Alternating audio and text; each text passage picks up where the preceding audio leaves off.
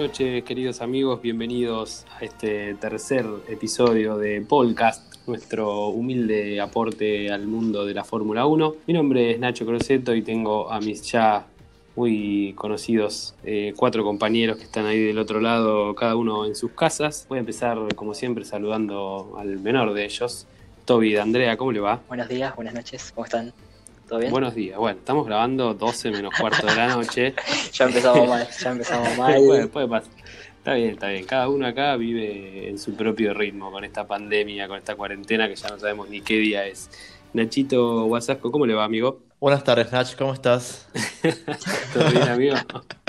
Todo bien acá, amigo. O sea, se, ve que en el, se ve que en el sur es en la mañana y en la zona del norte es de noche. Claro, de- tenemos Hoy dijiste tarde. buenas tardes igual, ¿eh? No sé. distintos usos horarios tenemos. Voy a seguir por eh, Juaco Tonín. ¿Cómo anda, amigo? ¿Todo bien? Nachito, muy bien, ¿y vos? Bien, todo tranquilo. ¿Qué hora es ahí en tu casa? ¿Estamos bien? No sé, ya perdí la cuenta. Bien. Perfecto. Y voy con el último integrante de esta mesa virtual por ahora, porque en algún momento no tengo dudas de que será física. Jonita, Jonata Velo, ¿cómo le va?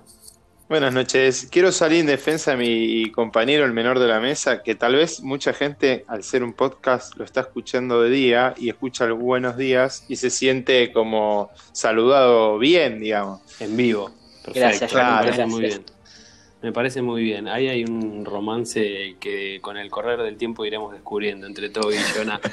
Eh, estamos grabando este tercer episodio que fue se nos, se nos demoró unos días, tuvimos ahí unos pequeños inconvenientes técnicos, pero lo importante es que aquí estamos. Hemos tenido acción en lo que fue el tercer Gran Premio de este 2020, que fue ni nada más ni nada menos que el Gran Premio de Hungría en, en Húngaro Ring. Varias cosas para comentar, como siempre tenemos. Eh, fue una gran carrera, eh, nos dejó de vuelta mucha, mucha tela para cortar y también hay muchas novedades entre semana, ¿eh? con un calendario que se va definiendo, se, han conocido nuevas fechas que se agregan a este calendario 2020 que como ya dijimos en otras ocasiones es un calendario raro porque hay muchos países que han tenido que cancelar sus, sus gran premios por, bueno, por cuestiones de público conocimiento y se está tratando de acomodar para llegar al mínimo, al mínimo requerido por tema de derechos y bueno, demás 15 cuestiones. carreras.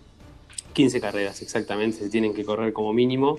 Así que medio que sobre la marcha la FIA va definiendo un poco dónde se puede correr, dónde no y cómo van delineando lo que, lo que resta de la temporada.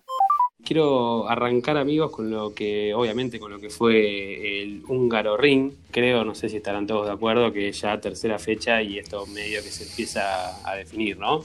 Da la impresión de que va a ser muy difícil sacar la, la ventaja que, que generan los, eh, los corredores em, de Williams, De Mercedes.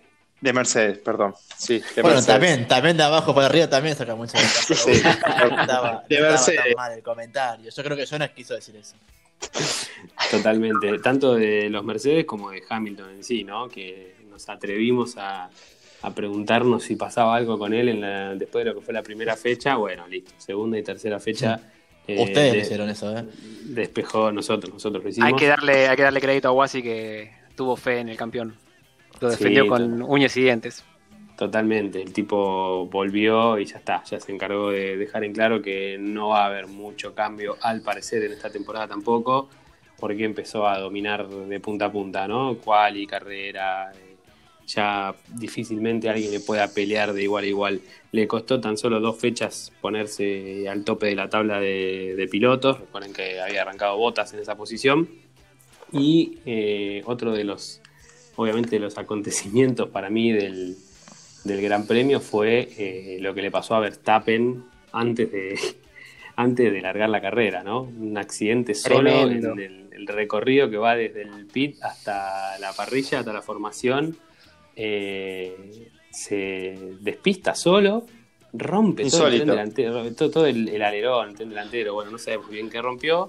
Y vimos lo que fue una tarea récord del equipo de Red Bull reparando un auto que estaba prácticamente descartado para correr. Creo que fue más increíble la reparación de los mecánicos de Red Bull que el posible choque que, bueno, fue por un despiste por la pista mojada. Sí, pero raro igual, ¿no? Porque es una vuelta que se está dando espacio que se está eh, usando para nada. Para Sí, sí, la vuelta a formación. la- Pero bueno, a formación. sabemos, sabemos muy bien que mordés un poco la banquina y ya te despistás. Totalmente, totalmente. Eh, bueno, una, una- un gran premio que tuvo una, no, no recuerdo ahora, bueno, ya pasó más de una semana, pero no recuerdo si fue todo el gran premio con lluvia o al final había parado, ¿no? Al final había parado, que hubo ahí un tema con las estrategias de las cubiertas. Paró, claro, paró si mm, Haas hizo- la- el cambio de cubiertas antes de tiempo. Los posicionó, los posicionó bastante bien sobre el final. Sí, Esto totalmente. después llevó Y- igual a una penalización para los dos, ¿no? Al terminar la Sí. Y hubo también ahí un tema nuevamente con, con Ferrari y con Vettel, que bueno, se conoció el, el- el audio de- de- del equipo del ingeniero hacia Vettel, que le recomendaban un tipo de neumático, Vettel diciendo, no, mira, me parece que tenemos que poner este otro, El- al final le salió bien porque Leclerc eh, sí que hizo caso a lo que le decían desde el pit y el resultado fue bastante malo y Vettel mal que mal eh, arañó en sexto puesto. Una cosa de loco, porque el tipo tiene que estar corriendo y a su vez preocupándose por la estrategia, ¿no? Un, Sí. equipo que evidente, no está haciendo un buen trabajo. Para darle la derecha a Vettel, que en este programa muchas veces lo criticamos o lo critican algunos, eh, el tipo estaba corriendo a una velocidad increíble y tuvo la capacidad de pensar, no, me parece que es un error, cambiemos las cubiertas, estas van a ir mejor y acertó. Mientras ingenieros desde boxes lo aconsejaban, él tenía que correr y decidir y decidió mejor que toda la gente que estaba en boxes. Totalmente. Igual no. las últimas No. declaraciones de Ferrari dejan en claro que ni ellos mismos se tienen fe. El presidente Ferrari salió a decir que para volver a ganar tienen- tenemos que esperar hasta 2022, o sea que ni ellos se tienen fe ni para este año ni para el año que viene. Lindo para agarrar un asiento de, de Ferrari, ¿no? En esta Carlos, con este Carlos. Sainz va a estar va a estar apretado ahí adentro. Ya que está Total. arrepintiendo de dejar McLaren que este año está haciendo creo que se cayó un poco en un en Hungría a comparación de, de Austria, pero antes de lo que hizo las temporadas pasadas fue mucho mejor. Sí, totalmente, totalmente coincido con vos, Toby, pero no deja de sorprendernos, bueno, nos van a escuchar por ahí este año repetirlo hasta el cansancio, pero realmente no deja de sorprendernos el, el desorden que hay en Ferrari, que no, no para de no para de tener episodio, es como el capítulo de Los Simpsons, eh, no puedes estar cinco segundos sin avergonzarte. Tal cual.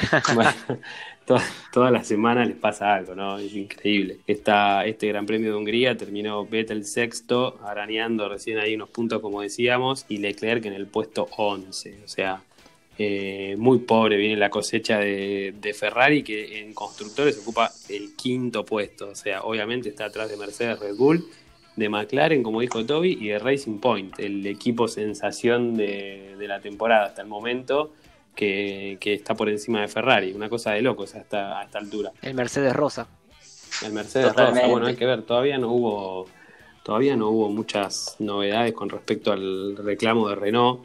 Eh, no sé si ustedes leyeron algo, yo creo por lo menos que no, no, no, no, no se dijo nada yo creo que la FIA al menos hasta lo que fue el anterior fin de semana lo va a dejar pasar y ya verá más adelante, pero por el momento creo que no, no van a tirar cartas en eso. Totalmente.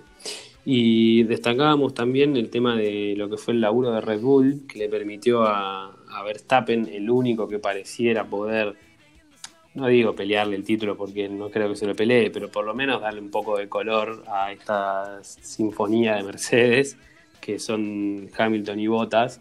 Eh, Verstappen pareciera el, el único que puede aspirar a, a, bueno, esto que hizo en Hungría, ¿no? Por ejemplo, meterse entre los dos Mercedes, terminar segundo, eh, con, con muchos problemas, pero con mucho talento y mucho temple para bancarse a Botas que se le vino encima las últimas vueltas, que se lo comía crudo, con un auto que andaba mucho más rápido, con cubiertas en mejor estado. Sin embargo, el holandés, bueno, se, se la bancó y pudo, pudo quedar segundo, por lo menos para dar un poco de, de- de color a ese podio. No sé qué opinan, muchachos. Una carrera Eh. que prácticamente tenía perdida por el accidente, que largó séptimo y terminó en el segundo lugar. Creo Para que hacer énfasis en este sinfonía de Mercedes que vos decís, eh, algo que se, se nota mucho es que cada año se superan ellos mismos en el equipo, ya que si comparamos eh, los resultados de, de Hungría o de Austria del año pasado de Mercedes, no fue totalmente dominado por ellos, si no recuerdo mal, ganaron en ambos en el equipo, pero no fue tan la distancia que, que tomaron con los demás competidores y que ya en Hungría Hamilton haya tomado tanta diferencia de, por ejemplo, el segundo puesto de Verstappen, habla de que qué va a pasar en los circuitos donde Mercedes siempre fue muy cómodo, como Silverstone, que viene este fin de semana, donde Mercedes siempre demostró ser el que dominaba ese circuito hace ya unos años. ¿Qué va a pasar? Que este año están mejores que, otros, que otras temporadas.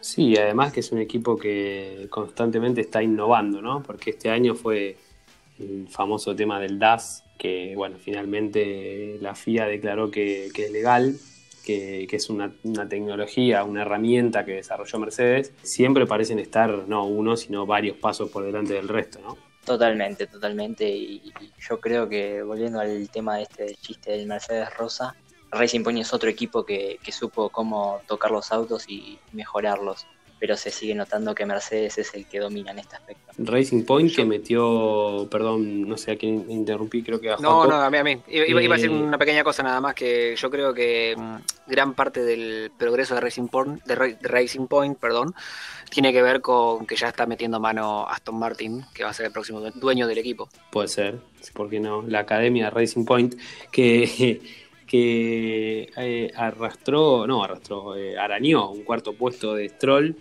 eh, que había alargado tercero en realidad, en lo que había hecho una, gran quali y bueno, después fue superado por, por Verstappen, pero terminó con un cuarto puesto que no está nada mal y con un séptimo puesto de, Checo Pérez. Eh, un Checo Pérez que el día anterior a la carrera eh, declaró que se sentía mal, que sufría mareos y que tenía problemas en la cervical.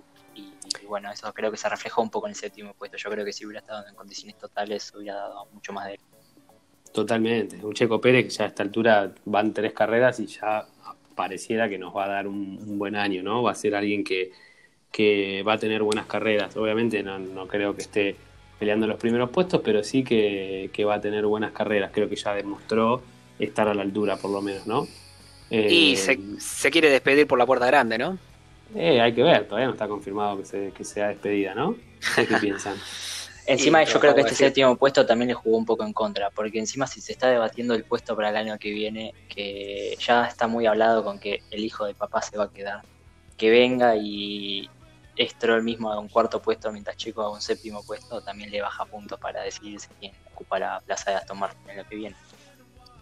Va a ser un, un año interesante en ese sentido para ver la competencia entre Stroll y Checo Pérez, a ver si quién logra demostrar que se tenía que quedar, ¿no? A ver si, si Checo Pérez dice no me tendrían que haber limpiado o si Stroll se encarga de demostrar que era el que se tenía que quedar con esa plaza, me parece. Vamos a verlo a fin de año, cuando, bueno, más que nada el año que viene, cuando se vea si realmente dejan al, a este equipo o, bueno, como se está diciendo, Vettel reemplaza a alguno de los dos, a ver cómo sale la jugada. Eh, hablaba recién Toby por ahí que se viene Silverstone este fin de semana, tenemos carrera, Silverstone se viene por partida doble, porque recordemos que eh, así como se repitió el circuito de Austria, en Silverstone se van a correr eh, dos carreras, este fin de semana y el que viene en una conmemoración de los 70 años de la Fórmula 1, y también tuvimos la la novedad, si se quiere, esta, esta semana, estos días. Recordemos que en el medio hubo un fin de semana sin carrera, que se agregaron, como decíamos al principio, tres pistas nuevas, ¿no? Se agregó Imola, que vuelve a la Fórmula 1 después de 14 años más o menos, 2006 fue la última vez. Se agregó eh, un circuito nuevo, que es el de Portimao en Portugal. Portugal había tenido carreras de Fórmula 1, pero no en este circuito y se agregó eh, Nürburgring en, en, Alemania. Pistas, eh, tanto Imola como Nürburgring, bastante características y con mucha historia en la Fórmula 1. No sé qué piensan, muchachos. Sí, no hay que. Todos recordamos, digamos, el fallecimiento de Senna en 1994 en Imola. Son, son pistas que, tienen bastante historia. Eh, todavía faltaría definir dos carreras, como dijo Joaco, porque teníamos que llegar a un mínimo de, 15, así que veremos qué pasa, pero eh, a Ferrari encima le dan el beneficio de tener tres carreras en casa, porque tiene Monza, este, Mugello. tiene Mugello, que se conoció también hace un par de semanas que se agregaba. Mugello, que es pista conocida para Ferrari, ¿eh? porque no olvidemos que es un circuito de pruebas, o sea que algo ahí tiene una ventaja que es conocer ya previamente el circuito. Sí, y ni hablar de Imola, ¿no? Que el, el nombre del autódromo, ni nada más ni nada menos, que es Enzo y Dino Ferrari. O sea que algo, algo deben tener que ver, algo lo deben conocer, digo, ¿no? Están- Deberían. tres, tres carreras en casa tienen. eh, qué bajón para la gente. qué bajón para la gente de Italia. Eh, tener tres carreras para ver a, a tu equipo local y que venga con este presente, ¿no? Sí, que Mercedes te dé la vuelta en la cara de una manera. Va, no sabemos, pero muy probablemente. Y como se tiene están mostrando las cosas ahora, la verdad que es lo más probable. ¿Qué tienen, muchachos, de que les haya quedado de, de la fecha? ¿Algo para comentar? ¿Algún, algún caso? Hay, hay puntos de puntos de un Haas. Eh, Eso fue un, eso fue un suceso también. ¿eh? Hay, hay puntos de un Haas, porque Magnussen Magnussen quedó décimo. eh, entró décimo y, y arañó unos puntitos para Haas. Por, por encima, por ejemplo, de Leclerc, ¿no? O sea, pa- para Ferrari, Claro, como para seguir echando un poco de, de leña al fuego, un Haas terminó por Está encima claro. de Leclerc. Está claro que vamos a darle con, de todo a Ferrari este año. Sí, Sí, tenemos, no, pero- no porque, no porque tengamos algo personal. No, no, todo lo contrario. Todo, todo lo contrario. Creo No, que. y- Sí, amigo. Perdón, ¿eh? Eh, es llamativo también, eh, digamos, eh, lo esperanzador que fue el inicio de Leclerc con un segundo puesto realmente llamativo, que muchos podíamos eh, pensar que por ahí era el puntapié inicial para no pelear, pero sí estar dentro de los primeros 5 o 6 puestos. Y Leclerc termina retirándose en la siguiente carrera y saliendo eh, onceavo en, en la última. Sí, total, total, total. Yo creo que igual un poquito se va a ir acomodando con el correr del año. Eh, también no parece, porque por ejemplo para Mercedes no parece, pero es un año atípico, ¿no? Eh, que los pilotos estuvieron por ahí, bueno, todo el mundo estuvo en cuarentena un tiempo, qué sé yo. Hay, hay varios aspectos para tener en cuenta que pudieron haber afectado el rendimiento. Claramente no es excusa para Ferrari que se nota que el problema está en otro lado, ¿no? Eh, el problema arranca de la cabeza, pero quizás pueda acomodarse un poquito y hacer un papel un poco más digno eh, de lo que demostró hasta ahora. No sé nos olvidemos que ellos avisaron que para la carrera de Hungría traían un paquete de mejoras. Y si eso fue su paquete de mejoras, la verdad que, Sí, sí. ¿qué podemos No, esperar? ¿no? Se, se hizo efectivo Amigo, de- llévatelo, llévatelo. Sí. Se hizo efectivo el paquete de mejoras porque me parece que no llegaban a, a utilizarlo para, para Hungría. No, no, sí lo llegaron a implementar, fue Lo Yo llegaron a leí, implementar, que, yo leí sí. que sí, igual que todo, ¿bien? Bueno, ahora vamos a ver si sirve de algo este cambio de equipo que está implementando el capo de los capos Binotto. Bueno, sí, una, una noticia que conocimos esta semana de que iba a haber una reestructuración en Ferrari y lo primero que pensamos todos era que volaba Binotto. Bueno, no, o sea, ¿Pensábamos o queríamos? Eh, un poco y un poco, ¿no? La- las dos cosas. Eh, creo que un poco, o- básicamente todo igual, agregaron nada más que un departamento, que ahora no recuerdo el nombre, no lo tengo encima, si alguien lo tiene, pero agregaron un departamento de, como que te diga, de desarrollo o de investigación, pusieron un nombre nuevo y nada más, el resto siguió todo igual. Sí, sí, la verdad es que, bueno, como decías vos, pensábamos que iban a cambiar la cabeza de todo esto para, para darle una vuelta de tuerca y tratar de, ya empezar a, a pensar en lo que va a ser la temporada 21 y empezar a desarrollar las mejoras y, bueno, eh, la confianza que tenga que empezar a ganar Leclerc, ya que Vettel no va a estar en el equipo. Pero, pero no, simplemente hicieron un nuevo departamento de desarrollo, como estoy leyendo acá, eh, que nada, tiene, tiene la, la mente puesta en, en sí, tratar de mejorar, pero la realidad es que no, no hicieron un gran cambio. Es la, misma la, misma, la misma gente simplemente que sacaron a, a este chico Rory, Rory Vine, eh, que no, no me acuerdo bien qué puesto estaba ocupando, a ponerlo como Este- jefe, jefe de este departamento. Es decir, es Tremendo. nada. Te sacaron a vos de la, de, de la conducción y me pusieron a mí. Estamos en la misma. Estamos en el mismo equipo, muchachos. No, no. Totalmente, totalmente. Nachito Guasi hizo un resumen de esta, de esta fecha eh, con aprobados y desaprobados. Eh, Guasi, escuchamos tu escuchamos tus definiciones sobre lo que fue este tercer gran premio en Húngaro Ring. Bueno, gracias Nachito. En verdad, en cuanto a la carrera, no hay mucho más para agregar de lo que ya dijimos recién, lo que se estuvo hablando. Yo quería desta- destacar como reprobado, polémicamente hablando, a Botas, porque yo creo que lo salvó que está en Mercedes. porque tuvo una carrera muy mala. Si ustedes recuerdan, porque ya pasó bastante de la carrera, eh, arrancó mal. Ah, O sea, pero cuando digo arrancó mal, o sea, me refiero en serio, cuando tuvo que poner el auto Sí, en sí, marcha. falló, falló en el arranque. Sí, después una, una movida rara de- del equipo que lo manda a boxes. No recuerdo exactamente ahora en qué vuelta, pero como que entra a boxes y a las cinco vueltas lo mandan de nuevo a boxes.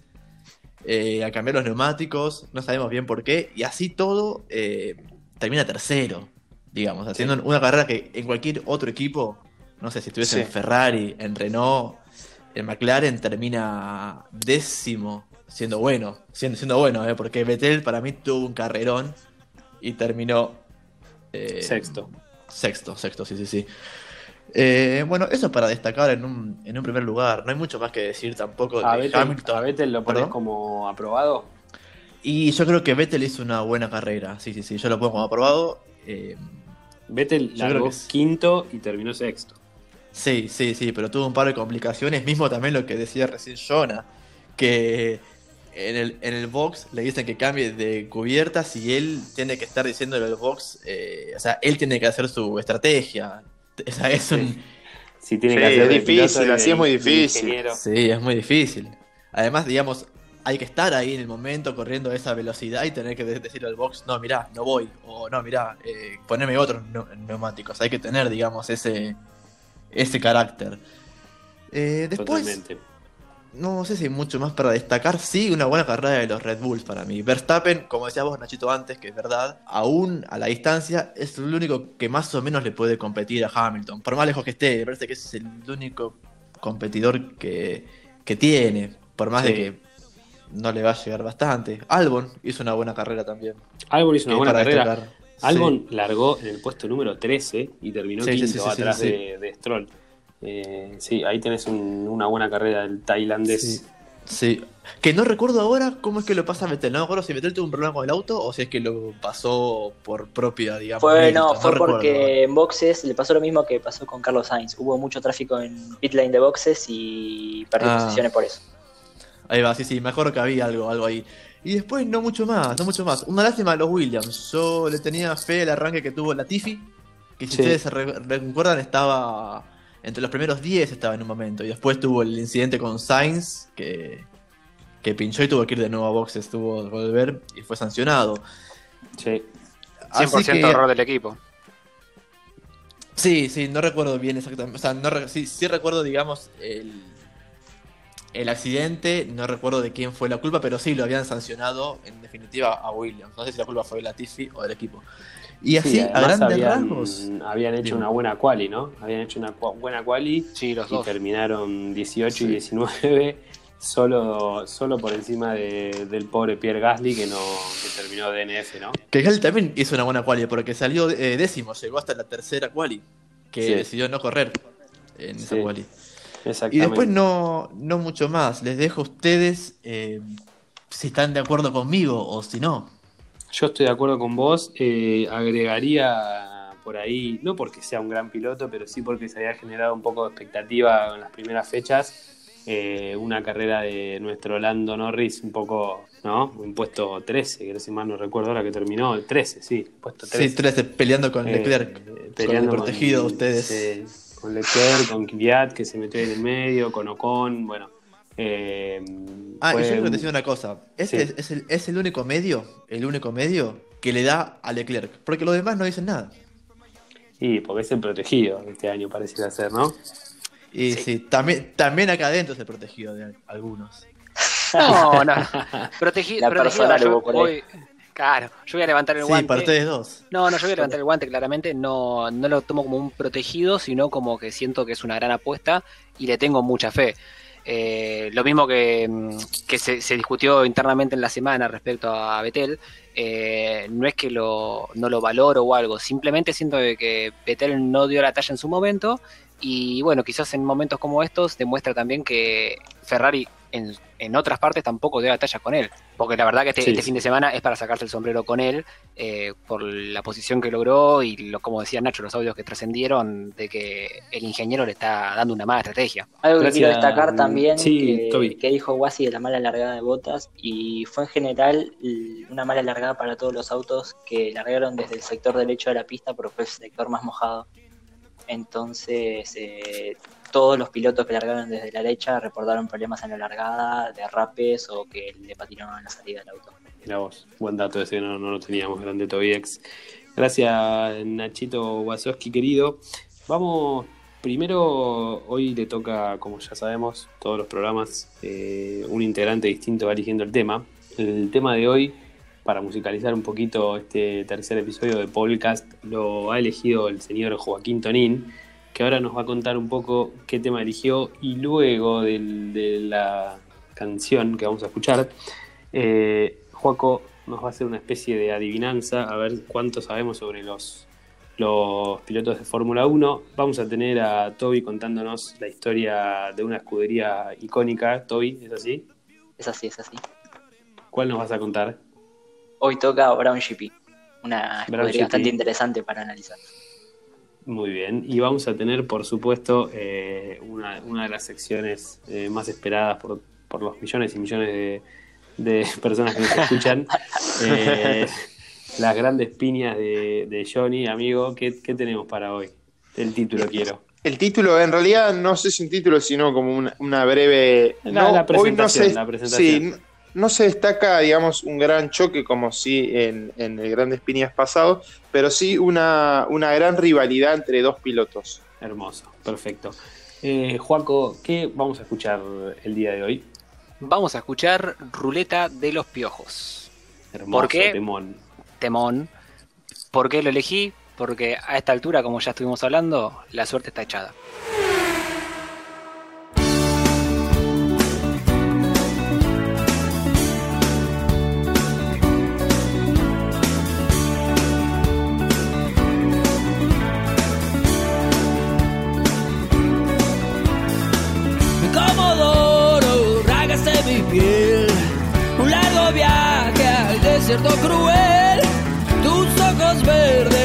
fazes para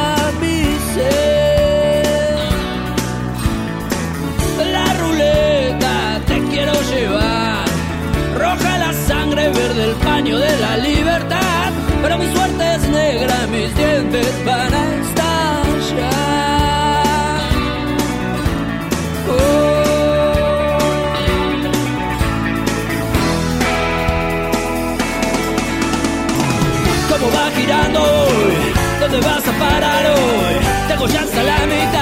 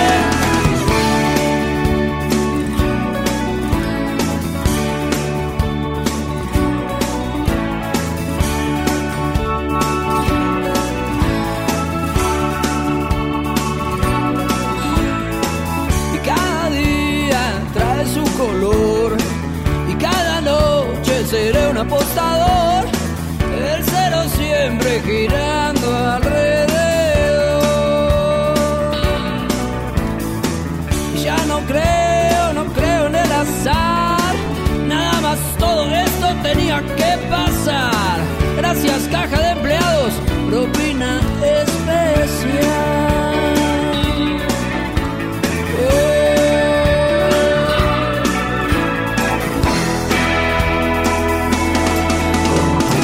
¿Cómo va girando hoy? ¿Dónde vas a parar hoy?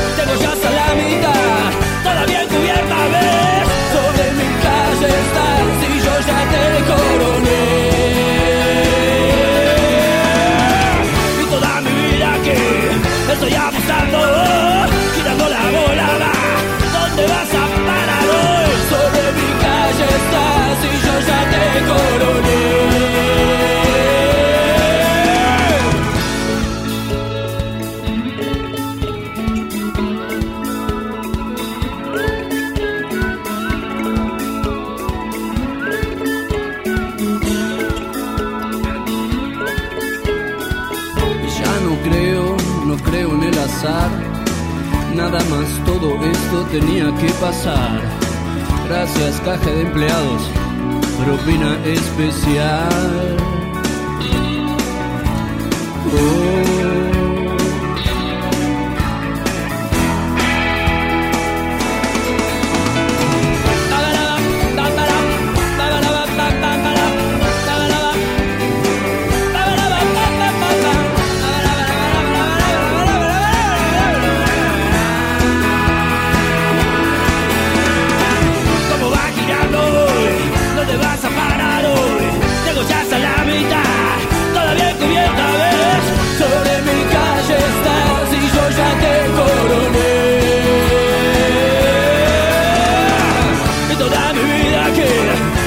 Apostando, girando la bola va. ¿Dónde vas a parar hoy? Sobre mi calle estás y yo ya te coroné. Eh, eh, eh.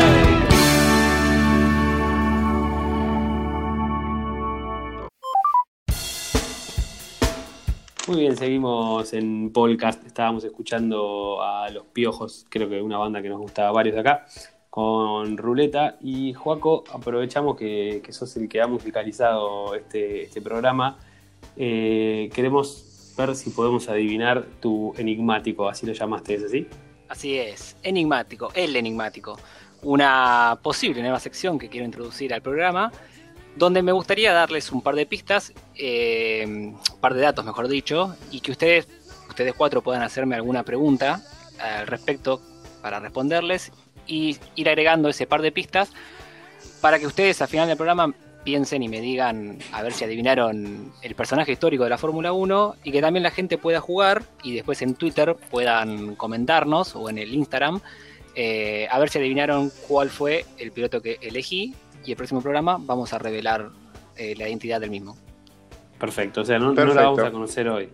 No, no, no, programa que viene. Vamos a dejar que la gente juegue una semana en Twitter y, e Instagram, que nos pueden seguir.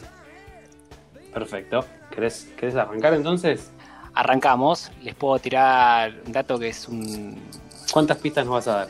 tres pistas y ustedes van a hacerme una pregunta cada uno. Eh, bueno, el personaje histórico es australiano, va como pista número uno. Eh, tuvo tres hijos, los cuales los tres fueron corredores también. Eh, y como última pista, me gustaría darles también que también fue abuelo de un corredor. Ah, o sea que estamos hablando de un... Una De un- familia de corredores, por así decirlo. Él una fue como familia- el- Perdón, perdón, sí. No, decía una familia y, y el, el original, el que nos querés hacer adivinar, es bastante El patriarca. viejo, ¿no? Digo, si, si es... Si ya fue Sí. abuelo, Fue abuelo, que exacto. Así que, bueno, esas son mis tres pistas iniciales. Les dejo que me pregunten algo cada uno. Y bueno, ¿Puedo empezar con una pregunta? una pregunta cada uno. Lo que quieras. Sí, ¿Cuántos, si tiene títulos, cuántos tiene? tres. Tres títulos. Yo voy a preguntar, eh, no quiero hacerla muy obvio también, ¿no? Pero más o menos en qué década o décadas, si es más de una, fueron los títulos. Eh, década del 60. Década 60. Perfecto. ¿Guaso? Sí, ¿Sigue vivo? Eh, gran pregunta. Sigue vivo. No, no sigue vivo. Pre- vivo. Bien. La quedó, la quedó. La no quedó pensé que me iban a preguntar algo, algo tan así, pero bueno. Y amigo, es importante esa pregunta. No, no, no. mu- Murió ya este gran corredor. Johnny, Eh, dijiste que fue eh, abuelo, porque está muerto, digo, fue, eh, de, un, de un piloto. Uno. ¿Ese piloto actualmente está corriendo? No. perfecto. Quedó planteado entonces el enigmático. Yo creo que con el acceso a, a- a información que tenemos hoy en día, lo Y deberían poder buscarlo. muy rápido. Yo creo que de hecho ya sé quién es, pero vamos a dejarlo planteado para, claramente porque lo busqué, no, no porque sepa de historia de la Fórmula 1. Eh, vamos a dejarlo para el próximo programa. No, no, quiero que al final Eh, del programa me tiren sus, sus resultados, sus cada Perfecto. uno. Me, me tire uno. Entonces, junto con el pro de, de- de la próxima fecha, te tiramos cada uno su, Exacto, me encantó. su impresión. Toby, querido, la- el, tor- el torneo pasado, iba a decir cualquier cosa. En el programa pasado habíamos hablado de lo bueno que estaría eh, desandar un poco la historia de las escuderías, ¿no? Que es una historia bastante apasionante, cómo, cómo fue mutando cada una de ellas. Y para hoy nos preparaste, por primera vez esta sección, la historia de Brown GP, ¿es así? Es así, es así. Y bueno, la historia de Brown GP es bastante rara, eh, pero también muy interesante. ¿Por qué? Porque todo empieza a finales del año 2008, cuando la escudería Honda eh, se decide retirar de la Fórmula 1. Y en ese momento, el que en esas fechas era el director técnico del equipo, Ross Brown, eh, empieza a buscar un comprador del equipo y al- a los meses de no encontrarlo, decide él mismo comprar el equipo y formar su propia escudería llamada Brown GP. Eh, entonces, este equipo fue la revelación del año. Nadie se esperaba que un ex director de equipo con- eh, forme su propia escudería, pero así fue. Y a principios del año 2009, en Australia, hace el debut esta, esta escudería con los dos pilotos al mando de Jason Button y Ravens Barrichello que dos conocidos obviamente. Eh. Y este monoplaza empezó a usar motores Mercedes. Y conforme pasaban la temporada, empezaron a lograr resultados increíbles, tanto en las clasificaciones, o sea, la quali, como en las posiciones finales post carrera. Y, sí, y esta fue la primera vez en la historia con este equipo donde un- una escudería sale campeón del Mundial de Pilotos y Mundial de Constructores al mismo tiempo en su año debut. Es decir, el primer año en que este equipo inicia en la Fórmula 1, eh, sale campeón de los ambos trofeos de, de la- de las temporadas, ¿no? Donde Baton eh, sale primero en la tabla, mientras Barrichello sale tercero. Cuando termina la temporada, muchos fanáticos y mucha gente que, que se empezó a ser seguidor de, de esta escudería, que había sido toda una, una cosa extraordinaria que, que nació en, ese- en esa temporada. eh, a sorpresa de todos, Ross Brown decide vender su equipo, ya que había cumplido su sueño de algún día tener una escudería, y para no seguir eh, en el negocio, la vende. ¿Quién compra esta escudería? La marca famosa de autos Mercedes-Benz, y la escudería pasa a llamarse Mercedes-Benz GP. ¿Y qué nos deja esto? año- 2010. 2010 empieza Mercedes a la entra a la categoría Fórmula 1. Y así fue como por primera vez en la historia, y hasta ahora sigue eh, con ese título la escudería, fue la única escudería en conseguir un 100% de efectividad de temporadas, ya que entre comillas ganó todas las temporadas en las que participó, que fue una sola, ¿no? Tremendo, Pero el porcentaje está ahí. Eso te iba a decir, simplemente 2009. Exactamente, 2009, la única, el único año que, que estuvo en línea. o sea, el tipo, el tipo estaba aburrido, tenía ganas de tener un equipo de Fórmula 1, va, compra una franquicia, una, una escudería, eh, arma un equipo, sale campeón, la vende y se va. Exactamente, igual Mirá. Ross no era desconocido, ya te digo, era el director del equipo de Honda y ya tenía un peso Pero- porque se había desenvuelto muy bien las temporadas anteriores con el equipo de Honda, o sea que, que ya tenía un nombre adentro de la Fórmula 1, pero que sorprendió a todos cuando decidió comprar el equipo. Que más que Claro. idea principal de él de comprar el equipo fue porque a tiempo corto no consiguió un comprador y no se iban a quedar con una plaza vacía la Fórmula 1. Entonces decide invertir él y cumplir su sueño de tener una escudería y bueno, le salió perfecto. Tremendo. Qué groso tener una, qué groso tener una escudería, ¿no? Totalmente. Tremendo. El laburo que debe ser.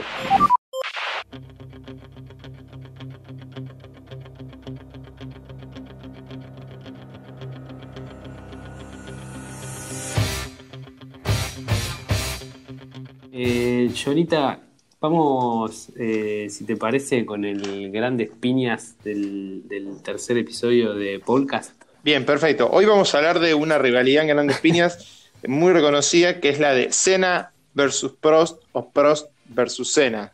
Eh, estamos hablando del piloto brasileño, tricampeón del mundo, 88, 90 y 91, y Prost, eh, tetracampeón del mundo en el 85, 86, 89 y 93.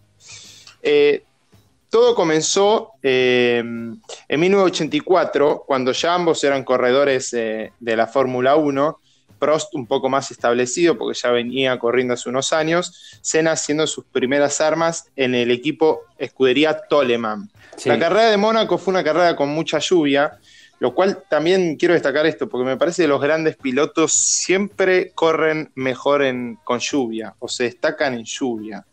Eh, Senna, Como esa Wasi. carrera, claro, como nuestro compañero Wasi, que en la Fórmula 1, la PlayStation, se destaca en la lluvia. Eh, esa carrera Senna la arranca en el puesto decimotercero y Prost sale en la pole position. Ya rápidamente Senna se acomoda y empieza a ganar posiciones y a, a conducir cada vez más rápido, al punto que a Prost le está sacando unos 4, casi 5 segundos por vuelta. Prost, que ya tenía eh, asegurada la carrera, también iba relajado y cuidando el auto. Eh, la velocidad de Senna hizo que ya para la vuelta número 30 aproximadamente se encuentra unos 6 segundos de Prost y en la vuelta 31 ya se empieza a acercar, acercar, acercar, pero la FIA decide cancelar el, el Gran Premio porque ya está lloviendo a una intensidad que era eh, excesiva y muy peligrosa. Prost baja la velocidad y termina pasando Sí. primero Senna, lo cual él cree que tiene su primera victoria de la Fórmula 1. Después eh, la decisión de la FIA fue que queden eh, establecidos los puestos de la vuelta anterior, entonces eh, Senna ahí tiene como su primer eh, gran, gran duelo por ahí con Prost, porque él creyó haberle ganado y termina recuperando por una decisión de la FIA. Eh. Claro, sí, en realidad no, porque Prost había bajado la velocidad porque ya habían dicho que cancelaban, digamos. No lo hubiera pasado tal vez en esa vuelta, sí en la próxima, pero sí terminaron la carrera y Senna sintió que le arrebataron el primer triunfo. Pasados los años no hubo grandes duelos, hasta que en el 88 eh, Prost en McLaren le deciden ofrecerle un compañero eh, que elija entre dos compañeros. Estaba entre Nelson Piquet, que ya fue nombrado en el primer Grandes Piñas por ese famoso choque que, que tuvo con el chileno Salazar, y Ayrton Senna. Sí. Él decide ir por Senna porque él creía que le iba a traer más competencia al equipo y porque tenía más futuro. O sea, en realidad no pensó tanto, según él en una entrevista posterior, no pensó tanto en su futuro, sino en el futuro del equipo y que eh, si pudiera volver atrás, lo que él haría era elegir otro compañero porque sintió que terminó perjudicándose a él mismo. Claro. El, ese año, el del 88, el McLaren Honda, porque tenía motor eh, de Honda, es uno de los monoplazas eh, más exitosos de la historia, al punto tal que de 16 carreras ganaron 15, 8 escena y 7 Prost. Pero da la casualidad que al final del torneo, el que está puntero en realidad es Prost, porque en esa época no se tomaban los puntajes de todas las carreras, sino que se tomaban los puntajes de las 11 carreras más importantes, por lo cual había carreras que no puntuaban, digamos, de una manera. Entonces, Ayrton Senna, que tenía una carrera más ganada que, eh, que Prost, iba segundo en el campeonato. Y había un acuerdo eh, de palabra, nunca vamos a saber bien cómo era este acuerdo, pero o cómo lo habían armado este acuerdo, que el que salía en la pole en cada carrera no podía, eh, o el segundo en realidad no podía pasar al que salía en la pole en la primera curva. Como que había un acuerdo de protegerse el puesto Sí. y, no y no arriesgar en la primera curva.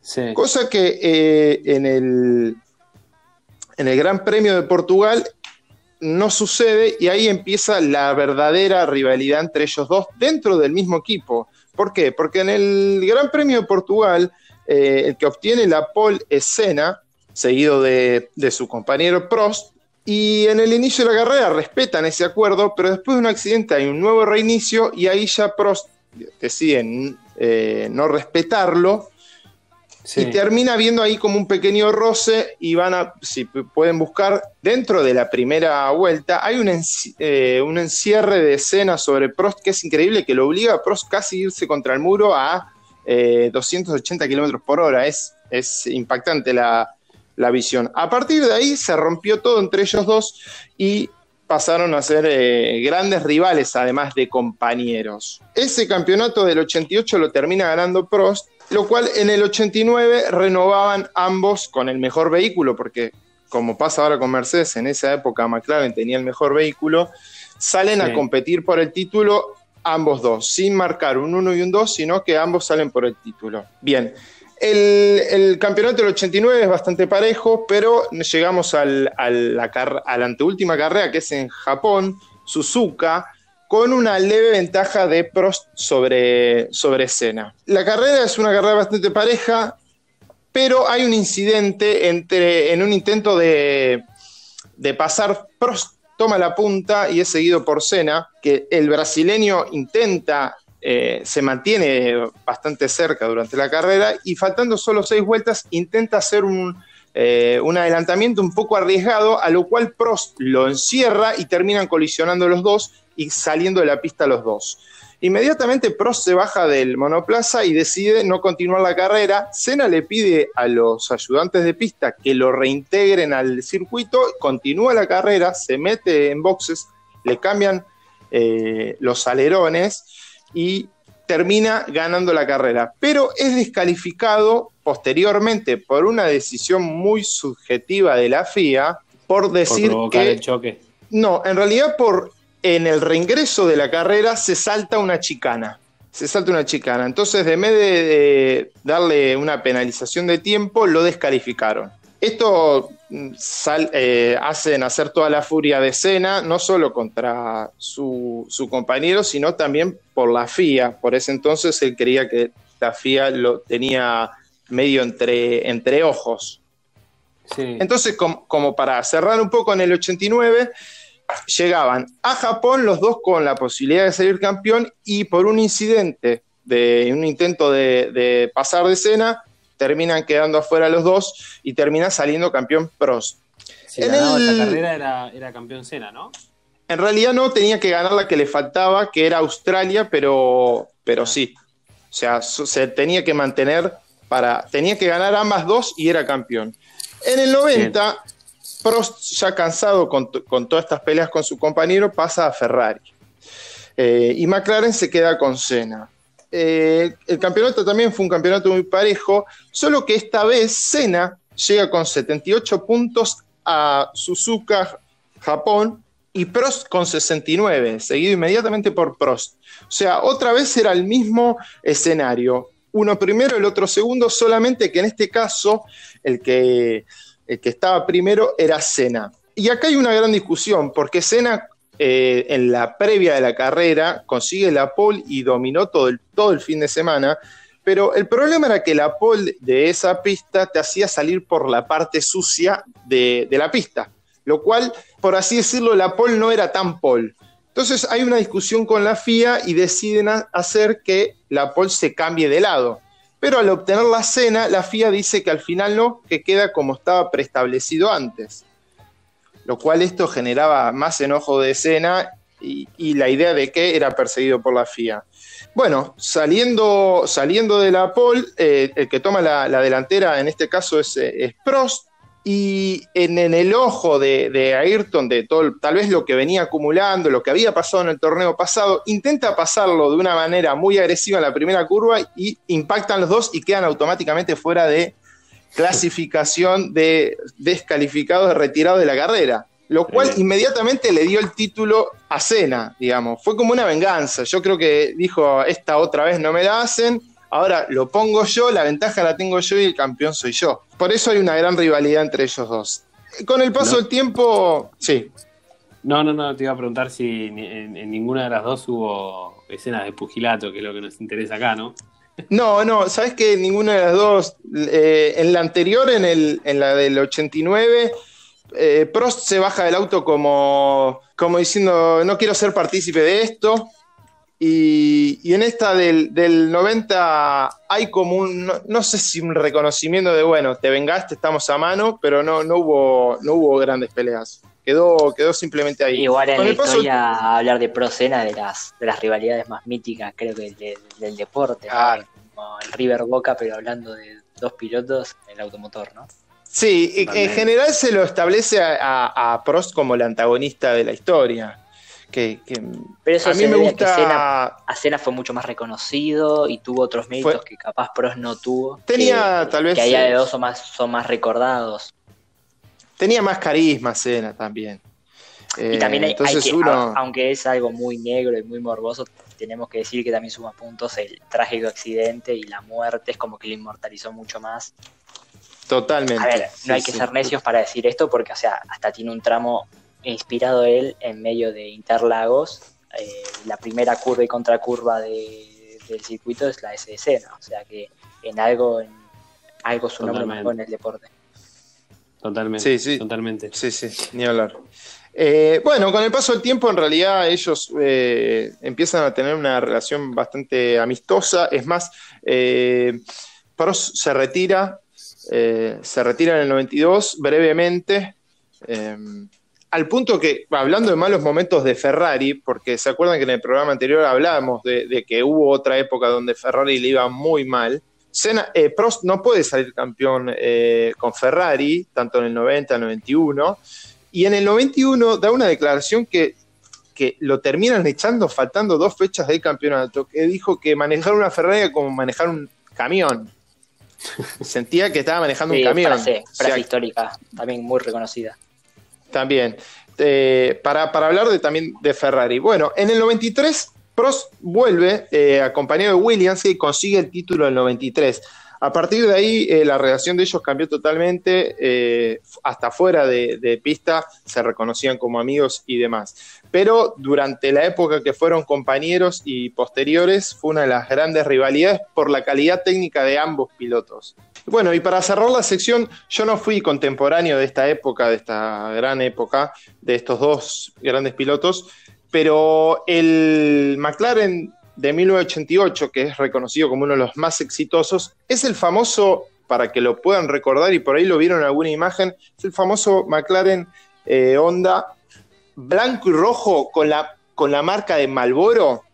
El clásico. Muy clásico, sí, un monoplaza más antiguo, no tan moderno como los de ahora, pero es, si lo googlean van a ver que ese auto, aunque no eran de esa época, testigos de esa época, lo vieron. Seguro, seguro. Sí, muy icónico. muy. Johnny, Icónico, no sabía que era- totalmente. no sabía que era un McLaren Honda y sin embargo cuando me, me describiste el auto ya se me vino a la mente la imagen. Sí, sí, sí, total, total. Bien, Jonita, gran, gran, grandes piñas, si bien no hubo tantas piñas de, de- de manos, pero sí de, de unos, unos, unos roces que se sacaron chispas ahí, eh, una gran rivalidad de la historia de la Fórmula 1. Vamos a ir cerrando este tercer episodio de podcast con, eh, obviamente, lo que va a ser eh, este fin de semana de carrera en, en Silverstone, en Inglaterra. Eh, vamos con el PRODE. Yo quiero ver si ustedes saben quién viene punteando este PRODE. Yo, Sí, ¿Sigo en la punta? manteniendo Jonah. Jonah está puntero con 45 puntos. va- Yo vamos. agarré, agarré un segundo lugar, tuve una buena fecha en, las- en, en Húngaro Ring con 30, después sigue Wasi con 25, Toby con 20 y Joaco tiene la suma de 0 puntos hasta el momento. ¡Vamos! Eh, vamos a ir el- Gracias a mi en, público. en lo que es Silverstone. Quiero que cada uno me diga, eh, empezando como siempre por Toby, quiero que me diga su clasificación y su carrera primeros tres puestos. Bueno, para empezar a la quali creo que los primeros dos puestos no tengo ni que decirlo, Hamilton Bottas, los Mercedes adelante y como tercer posición de la quali y vamos a repetirlo de la fin de semana pasado con Stroll, saliendo en Stroll, tercera bien. posición. ¿Y la carrera? Y la carrera eh, va a ser Hamilton Bottas, se mantiene ahí y tercer puesto aparece de la mano de Red Bull Verstappen. Verstappen, muy bien. Eh, vamos con Wasi, querido. Wasi, decime tu, tu clasificación y tu carrera. Bueno, em, a ver, y para mover un poco el avispero, yo me la Sí. juego por un por una pole de, de Verstappen Sí, y vamos a darle un segundo puesto a Bottas y tercero a Hamilton. bien. Con los Mercedes que ya se están encaminando para, para volver, esto es muy aburrido. Sí. ¿Y carrera? En carrera no, gana Hamilton, que es el número uno. Y va a salir segundo Verstappen, tercero Vettel. Ya Vettel siempre le jugó un plenito ahí. Bien. Verstappen, Vettel. Joaco, Bueno, eh, yo tengo que mantener los cero puntos, claramente, así que a Hamilton no lo pienso poner ni en quali ni en carrera en el podio. Voy a poner a Max Verstappen en la pole, Sí, seguido de Bottas y tercero a Vettel. Vettel. Apa. Bien. Apa. Y, Carrera. y sí, la verdad es que no, no, no, no, la verdad es que le tengo, o sea, tengo fe de que ¿Y Leclerc? Ferrari va a empezar a sumar. Y ¿Por pará, suma Leclerc? pará, pará, porque esta es la quali. Acá no se suman puntos, Ah. simplemente se, se arma la, la parrilla de salida.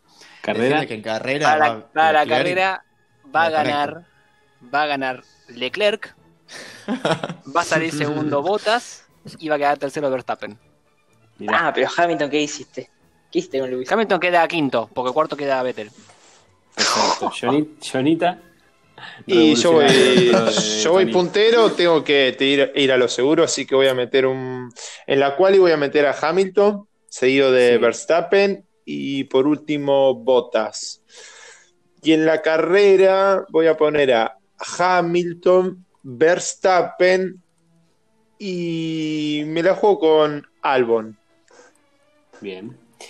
Yo voy a poner en la quali, le voy a dar la pole a Botas, que si no me equivoco, tiene el récord en Silverstone el año pasado, si mal no recuerdo. Eh, segundo, voy a poner a Hamilton y tercero voy a poner a Max Verstappen.